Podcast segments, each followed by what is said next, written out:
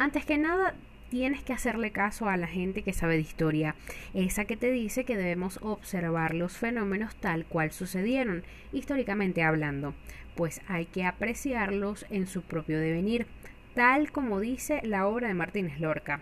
Soy ultravioleta y en este jardín de dudas estudiaremos el impacto que tuvieron tanto los filósofos medievales, islámicos y cristianos, y por supuesto los judíos, al beber de la filosofía griega como fuente común.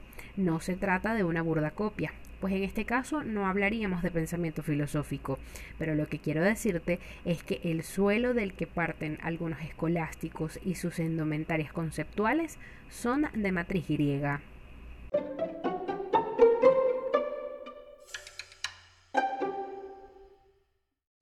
El cristianismo como corriente religiosa surgió en Oriente Próximo, en suelo palestino.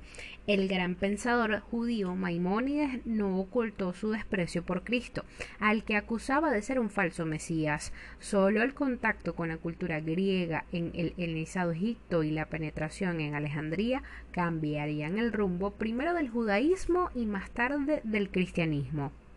Esta nueva corriente aspiró a ser universal, por lo que católico proviene de la raíz católicos, diferenciándose así del nacionalismo judío y comenzando a difundirse en esa región. Por ello los cristianos más antiguos del mundo son coptos egipcios. Estos primeros seguidores del Nazareno no tardarían en pasar al continente europeo, a Atenas en primer lugar y después a Roma, para hacer crecer el número de sus adeptos a través de la lengua respectiva de esos paganos, griego y latín, y empleando en su adoctrinamiento categorías y conceptos heredados de la filosofía platónica y neoplatónica. De acuerdo a la obra de Joseph Sterman, la filosofía patrística comprende todo el período desde los primeros padres de la Iglesia que buscaban argumentos racionales para la nueva fe cristiana hasta el Renacimiento carolingio y su organización de los estudios. Esta época es donde se llegan a formular los dogmas cristianos más importantes. El periodo patrístico es el lapso de casi siete siglos, desde la muerte de los últimos apóstoles hasta la reforma carolingia. Muchos autores deciden iniciar la Edad Media después de este periodo, pero es conveniente interpretar a los ojos de Joseph Sterman que esta filosofía sea como un propedéutico para la filosofía escolástica, pues es un periodo importante para la teología y la filosofía cristianas, al ser el encuentro de dos culturas diferentes, la griega helenística y la judeocristiana. Durante cuatro siglos coexistieron los últimos brotes de la filosofía antigua y las primeras corrientes filosóficas elaboradas por pensadores cristianos. Aunque el término patrística se refiere a los padres de la Iglesia, solamente se trata de un asunto teológico o histórico. Conviene aclarar que el estudio teológico de los padres de la Iglesia, así como la historia de sus dogmas, se suele llamar patrología, mientras que la historia de la filosofía patrística estudia los aportes de los padres de la Iglesia respecto al campo filosófico. En este punto ya se encuentra una característica que va a ser el común denominador de toda la Edad Media. No hay ni brechas ni incompatibilidades entre filosofía y teología. El primero en influir en la patrística fue Platón, el idealismo metafísico y el dualismo platónicos permitían ser reelaborados más fácilmente en clave religiosa que el naturalismo de Aristóteles o el materialismo de Demócrito. La República, por ejemplo, en la que tres clases sociales, gobernantes, guerreros y artesanos estructuran su estado ideal, son dos diálogos centrales en la recepción medieval del platonismo. Otra corriente filosófica relevante en el medievo es el neoplatonismo, que dominó el pensamiento helénico desde mediados del siglo III. Surgió en Alejandría y se consolidó con el pensador egipcio Plotino. Otra influencia de primer orden es Aristóteles. A pesar de la cronología, su huella fue tardía en el pensamiento latino, sin duda debido al racionalismo y al naturalismo, que resultaban difíciles de ser absorbidos por la teología cristiana. Sin embargo, su dominio llegaría a ser hegemónico durante los siglos tanto en el mundo árabe como en el latino. Además de su lógica que una vez conocida se impuso por su propia madurez hasta los tiempos modernos, encontramos un eco de sus doctrinas en metafísica, psicología, a través de la teoría del intelecto en ética su concepción de la felicidad y en su definición de la virtud. El realismo de su política, así como su análisis de los diversos regímenes rectos y corrompidos, tuvieron una buena acogida en la Edad Media a partir del siglo XIII, aunque no así su defensa del sistema democrático como horizonte político de la humanidad. ¿Cuál fue la actitud de los primeros cristianos ante los comerciantes? El derecho romano no fue el único elemento que influyó en las ideas económicas de la Edad Media. También se demostró importante y mucho la ambigua actitud que manifestó la primitiva tradición cristiana ante los asuntos económicos. Esto queda evidenciado en la obra de Murray Rothbard sobre la historia del pensamiento económico. Las manifestaciones sobre cuestiones económicas difícilmente podían ser centrales en el Antiguo o Nuevo Testamento, y de hecho están dispersas y son susceptibles de interpretaciones ambivalentes, sino contradictorias. Sus fulminantes declaraciones contra el amor excesivo al dinero no implican necesariamente hostilidad hacia el comercio o la riqueza. Destaca Murray Rothbard en su obra que un aspecto del Antiguo Testamento que causa curiosidad es su repetida alabanza hacia el trabajo en sí mismo, algo casi precalvinista. En contraste con la desdeñosa actitud de los filósofos griegos hacia el esfuerzo, el Antiguo Testamento está repleto de exhortaciones en favor del trabajo desde el sed fecundos y multiplicados del Génesis hasta el disfruta de la vida con el trabajo que realizas bajo el sol del Eclesiastés. Curiosamente, estas invitaciones al trabajo van con frecuencia acompañadas de admoniciones contra la acumulación de riqueza. Más tarde, en el siglo II, el escriba hebreo que redactó el libro apócrifo del eclesiástico incluso considera el trabajo como una vocación sagrada. Los trabajadores manuales, escribe, mantienen en pie la fábrica del mundo y su oración se concreta en la práctica de su comercio. Sin embargo, se condena la búsqueda del dinero y se trata a los mercaderes con frecuencia con sospecha. Sin embargo, en el mismo libro del eclesiástico se instruye al lector para que no se avergüence del beneficio o del éxito en sus negocios. La actitud de los primeros cristianos, incluidos Jesús y los apóstoles, hacia el trabajo y el comercio estaba matizada por su intensa expectación del inminente fin del mundo y del advenimiento del reino de Dios. Parece obvio que si alguien espera el fin inmediato del mundo, tenderá a impacientarse ante las actividades como la inversión o la acumulación de riqueza, y se inclinará más bien a actuar como los lirios del campo, a seguir a Jesús y a olvidarse de los asuntos mundanos. Este es el contexto en que debe entenderse el famoso dicho de San Pablo de que el amor al dinero es la raíz de toda maldad. Los textos del Nuevo Testamento escritos por San Juan en torno al año 100 de la era cristiana dejan claro que la Iglesia había abandonado por entonces su idea de una inminente parucía. La fusión de las herencias helenística y evangélica, empero, condujo a los padres de la Iglesia a adoptar una visión pesimista del mundo y las actividades económicas, con imprecaciones contra la riqueza y los comerciantes prestos a amasarla. Los padres de la Iglesia arremetieron contra las actividades mercantiles como si éstas estuvieran de suyo marcadas por el pecado de la avaricia y como si casi siempre fueran acompañadas de engaño y fraude. Al frente de esta manifestación se encontraba el místico y apocalíptico Tertuliano, prominente hombre de leyes cartaginés, de tardía conversión al cristianismo, que acabaría por formar su propia secta. Para Tertuliano, el ataque a mercaderes y comerciantes formaba parte de su filípica general contra este mundo, cuyo colapso por exceso de población aguardaba de un momento a otro. Como omniosa solución, la tierra pronto sufriría epidemias, hambrunas, guerras y se abriría para tragar ciudades enteras. Sería dos siglos más tarde un San Jerónimo, enardecido, educado en Roma, pero también influido por los padres de Oriente, que retomaría el tema, proclamando la falacia de que en el comercio la ganancia de un hombre solo puede obtenerse a costa de pérdida del otro. Todas las riquezas proceden de la iniquidad, y a menos que uno pierda no puede ganar otro.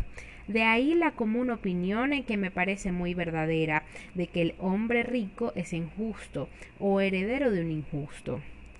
Con todo, en el propio San Jerónimo existía junto a esta otra línea de pensamiento contradictoria, pues también declaró que un hombre sabio con riquezas tiene mayor gloria que el que solo es sabio, ya que puede hacer muchas cosas buenas. Por consiguiente, la riqueza no es un obstáculo para el rico que la emplea bien. La actitud inteligente entre los primeros padres de la Iglesia hacia la riqueza y el dinero probablemente fue la de Clemente de Alejandría, ateniense de nacimiento. Si bien aconsejaba que la propiedad se empleara para el bien de la comunidad, Clemente defendió la propiedad privada y la acumulación de riqueza. Atacó como insensato el ideal ascético de renunciar a las propias posesiones. Siguiendo un argumento del derecho natural, afirma sabiamente lo siguiente. Abro comillas. No debemos deshacernos de riquezas que puedan beneficiar a nuestro prójimo. Las posesiones fueron hechas para ser poseídas, y los bienes se llaman así por el bien que hacen, pues han sido provistos por Dios para beneficio de todos. Están a nuestra disposición, sirviendo de instrumento material para hacer el bien en manos de aquel que sabe cómo usarlos. Cierra comillas. Clemente también adoptó una actitud nada condescendiente ante los pobres y desarraigados. Si era tan desleable vivir sin posesiones, señala lo siguiente. Abro comillas. Entonces toda esa masa de desheredados, abandonados y pedigueños que vive de la mano a la boca, esos desgraciados arrojados a la calle, serían los más santos y religiosos de los hombres, aun cuando ignoraran a Dios y su justicia. Serían los únicos candidatos a la vida eterna, simplemente porque no tienen un duro. Cierro comillas. Así pues, el cristianismo trae una nueva idea que da existencia y sentido al mundo in principio creavit Deus celum et terram. De esta frase del Génesis comienza todo. Para un griego las cosas son problemáticas en sí porque se mueven, cambian, son y no son. Para un cristiano lo extraño es explicar la existencia de las cosas. En la vida del cristiano hay dos sentidos diferentes de la palabra ser, el ser de Dios y el ser del mundo. De todo lo anterior se desprende lo siguiente. Los padres de la Iglesia defendieron durante mucho tiempo la idea de que Dios tenía que existir porque así lo dicen las Sagradas Escrituras. Pero ¿cómo sabemos que las Sagradas Escrituras dicen la verdad? Porque las Sagradas Escrituras son la palabra de Dios, contestaban los padres de la Iglesia.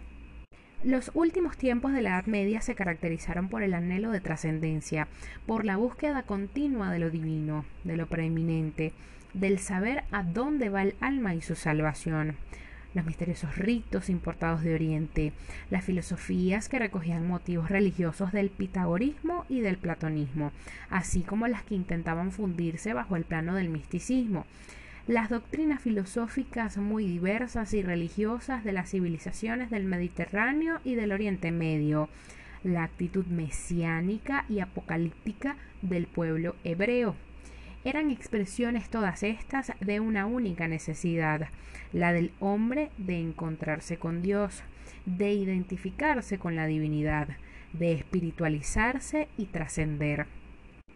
Al encuentro de esta necesidad, la humanidad acude en ese tiempo al mensaje cristiano. Para los que vivimos en este mundo lleno de preocupaciones, exigencias y aspiraciones, puede parecernos difícil de comprender, sobre todo si tenemos en cuenta que la buena nueva anunciada por Jesús no tiene por objeto la renovación de la sociedad terrena y sus instituciones, sino el advenimiento de una realidad mística, es decir, el reino de Dios y aunque rápidamente se extendió al cristianismo, llevó consigo profundas transformaciones en el orden moral y en el sentido social también, incluyendo el mundo jurídico. La llamada original de Jesús a sus discípulos era de naturaleza absolutamente religiosa, sin ningún tipo de implicación social o política, y mucho menos jurídica.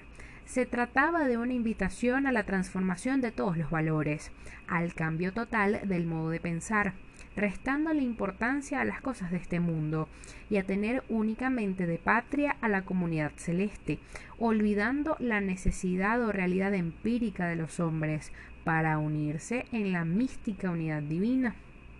Era la respuesta más radical a las aspiraciones de religiosidad de la humanidad en aquel tiempo y por la que inevitablemente fue arrastrada. Se trataba de encontrar pues a Dios, en el interior de la propia alma, uniéndolo en un supremo impulso de amor, confiándose a Él, más allá de los esquemas de cualquier ley o de las abstracciones de toda doctrina. Por muchas razones es que el Evangelio, la buena nueva, es anunciado y está dirigido a los pobres, a la gente del pueblo humillada y despreciada por la aristocracia político-religiosa de los doctores de la ley, aquellos que en el mundo nada tienen y que por tanto carecen de motivos para aferrarse a los bienes materiales y morales del mundo. Jesús, pues, enseña a abandonarse humildes y fieles al amor del Padre, que procura que no le falten vestidos a los lirios del campo y alimento a los pájaros del aire, y a no jactarse ante Dios, ya que la medida de la justicia de Dios no es la misma que la justicia humana. Si analizamos los enunciados de bienaventurados los pobres, porque vuestro es el reino de Dios, no tienen carácter ni social ni jurídico. La misma condición económica de los hombres, su riqueza o su pobreza, se considera tan solo en relación con la mayor o menor resistencia que ella ofrecerá a la implantación del reino de Dios. El reino que Jesús anuncia no es de este mundo, como le responde a Pilato. Para Jesús, poca importancia tiene lo terrenal y en primer lugar lo hace en referencia a la vida política y al Estado, al César lo que es del César y a Dios lo que es de Dios. El reino de Dios, pues, nada tiene en común con el reino del César, ni siquiera los lazos naturales del hombre con el mundo, como los de la familia, deben impedir o retrasar el salto hacia Dios. De todo esto podemos imaginar que el cristianismo y sus orígenes, y más concretamente el Evangelio, tiene puentes con el derecho. Mientras más se leen los textos sagrados, se comprenderá que lo que Jesús pretende no es instaurar o restaurar un orden jurídico, imponer preceptos nuevos o renovar los existentes, sino llamar a los hombres al reino sobrenatural de los cielos, algo que se realiza solo si se entrega el corazón al amor de Jesús. El premio por eso no es algo de retribución jurídica, sino de valoración actual, efectiva, de la humanidad que vive en este mundo como una humanidad divinizada, que vive en la tierra pero unida a Dios. A propósito del Antiguo Testamento, en los textos bíblicos donde se menciona la palabra justicia, ejemplo el caso del Sermón de la Montaña o las cartas de San Pablo, no posee el término de virtud total, de perfección del alma, aunque en un sentido religioso jamás pudo haber sido empleado por Platón. La justicia del Antiguo Testamento vino a significar la plena observancia de la ley divina, en el nuevo, esta palabra tiene un sentido menos jurídico, pues viene a expresar la perfección religiosa de quien, mediante la gracia, el don de Dios ha sido redimido del pecado, de la condición pecaminosa del hombre. La perfección religiosa de una vida conforme a la voluntad de Dios conserva la palabra justicia en todas sus letras durante los primeros siglos del cristianismo, es decir, desde las primerísimas generaciones de cristianos hasta los padres de la Iglesia. Es necesario llegar al siglo XIII, al aristotélico y ciceroniano Santo Tomás, para que la literatura cambie de orientación y considere la justicia en torno a la virtud relacionada con el comportamiento hacia los demás sujetos. Cabe decir que la vida de los primeros cristianos y de la sociedad de su tiempo estuvo marcada por muchas diferencias.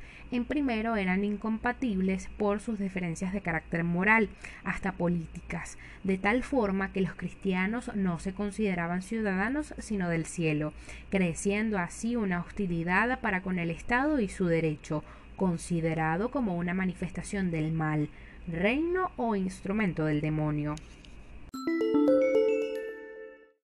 La dimensión e importancia de la sociedad cristiana fue creciendo, hasta dar origen y organización a una institución desconocida por los antiguos, la Iglesia.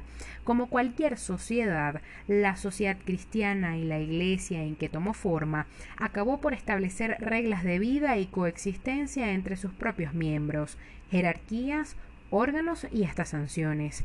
La infravaloración del derecho se fue reduciendo hasta el tiempo en convertirse en un derecho cristiano. Se atenuó la repulsa hacia la ley y así un nuevo modelo de legalismo comenzó a perfilarse en la moral cristiana. Así pues, bajo muchos factores, se crea la sociedad cristiana como hecho histórico y de progreso, bajo una doctrina dentro de un marco moral y esencialmente teológico, relacionando a la sociedad con una parte cristiana y un poco de cultura grecorromana. Esto facilitó la difusión desde el cristianismo por el Mediterráneo, con la cultura helénica en el oriente y la latina en occidente. Los pueblos convertidos en la nueva religión la adaptaron a su propia mentalidad, integrándola a su patrimonio cultural. Los primeros momentos de difusión del cristianismo, donde reinaba la repulsa y hostilidad en los ambientes de mayor cultura, sus apologistas se vieron en la obligación de combatir a sus adversarios en el mismo terreno, elaborando cuidadosas doctrinas teológicas y filosóficas que se fueron sobreponiendo a la originaria inclinación mística del Evangelio, buscando elementos y argumentos para la defensa de la nueva religión frente a las filosofías griegas, con las que algunos estaban en plena cercanía, pues el platonismo y el estoicismo todavía seguían en boga. Soy Ultravioleta y nos vemos en un próximo capítulo de El Jardín de las Dudas.